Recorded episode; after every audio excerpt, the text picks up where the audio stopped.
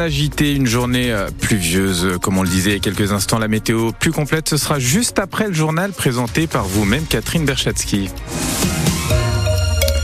Catherine, euh, la filière du cognac et les euh, spiritueux en vitrine au salon de l'agriculture à Paris. Oui, on y reviendra tout à l'heure. À La Rochelle, à Sainte ou à Angoulême, plus de 300 personnes au total ont commémoré hier le début de la guerre en Ukraine. Le 24 février 2022, les troupes commençaient à envahir le pays.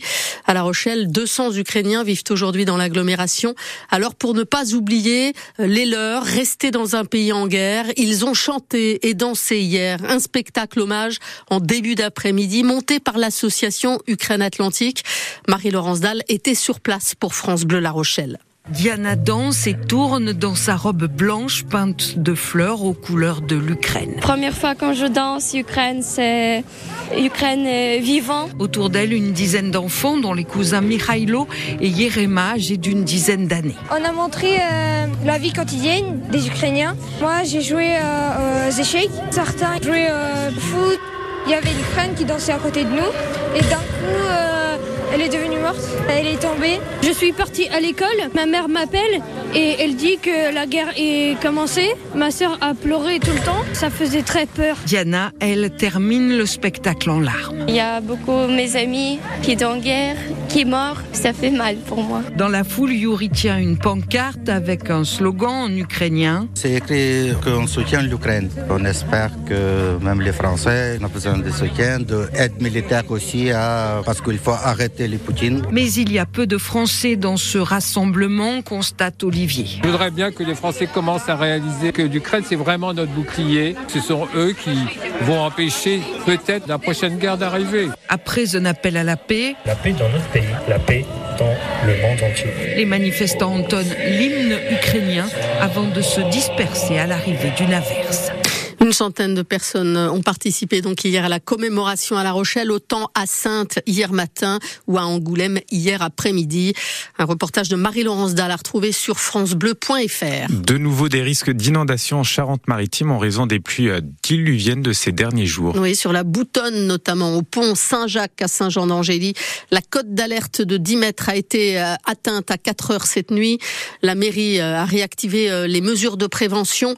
Information des habitants dans le quartier Saint-Jacques. La police municipale a aidé à la mise à l'abri des meubles et des audières. Un conteneur de sable a été installé sur le parking du quai Saint-Jacques pour permettre aux habitants de faire des sacs de sable. Un numéro d'urgence inondation est activé. Le chemin piétonnier de la Boutonne est fermé, tout comme celui du chemin de l'Écluse depuis hier soir 18 heures. La plupart des rivières et fleuves de Charente-Maritime sont en alerte jaune risque inondation, sauf l'embouchure de la Charente à Rochefort. Le salon de l'agriculture s'est ouvert hier sous haute sécurité. Pas moins de 800 forces de l'ordre et CRS mobilisées après que des agriculteurs se soient introduits en force le matin même, une heure avant l'ouverture officielle. Des images inédites pour la venue d'un président de la République dans la plus grande ferme du monde, Mathilde Bouquerel. Oui, une ouverture sous haute surveillance policière. Emmanuel Macron a déambulé dans l'allée centrale protégée par un vrai mur de CRS avec armure et bouclier, sous les yeux médusés des premiers visiteurs et des agriculteurs, comme Edith Mag, éleveuse de bovins dans le Nord. Ça fait pratiquement 40 ans que je vais au centre de l'agriculture. Connaître le hall 1 fermé jusqu'à 14 heures, c'est du jamais vu. On entendait des gens crier, donc il y a toujours le mouvement de foule, euh, un président hué. Euh... En tant qu'agriculteur, on s'y attendait que ça allait être très compliqué parce que les manifestations depuis le début de l'année là n'ont pas encore trouvé leur solution. Quelques mètres plus loin, il y a Nicolas Harris, éleveur en Haute-Garonne, tout aussi médusé. Moi, c'était une première pour moi, mais je m'en rappellerai.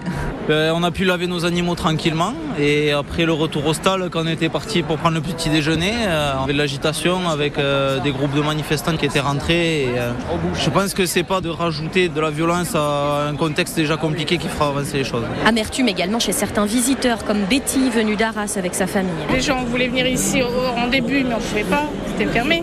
Et après on voulait à la ferme pédagogique tout à l'heure cet après-midi mais bon fermé aussi. Et là on doit repartir au bus, du coup on n'ira pas. C'est la première fois que je viens mais trois heures de route, on est déçus là. C'est une journée gâchée, conclut-elle. Huit personnels des forces de l'ordre ont été blessés, six agriculteurs euh, interpellés. Finalement, après 13 heures sur place, Emmanuel Macron a achevé sa visite à 21h15. Le président français s'était forcé toute la journée de prouver que les agriculteurs avaient été écoutés par l'exécutif et les réformes lancées. Il a reçu les organisations syndicales et la filière et a participé à un débat de deux heures et demie. Il a accédé en particulier à deux revendications, la fixation future d'un prix plancher pour euh, les produits agricoles français et l'élévation au rang d'intérêt général majeur de l'agriculture.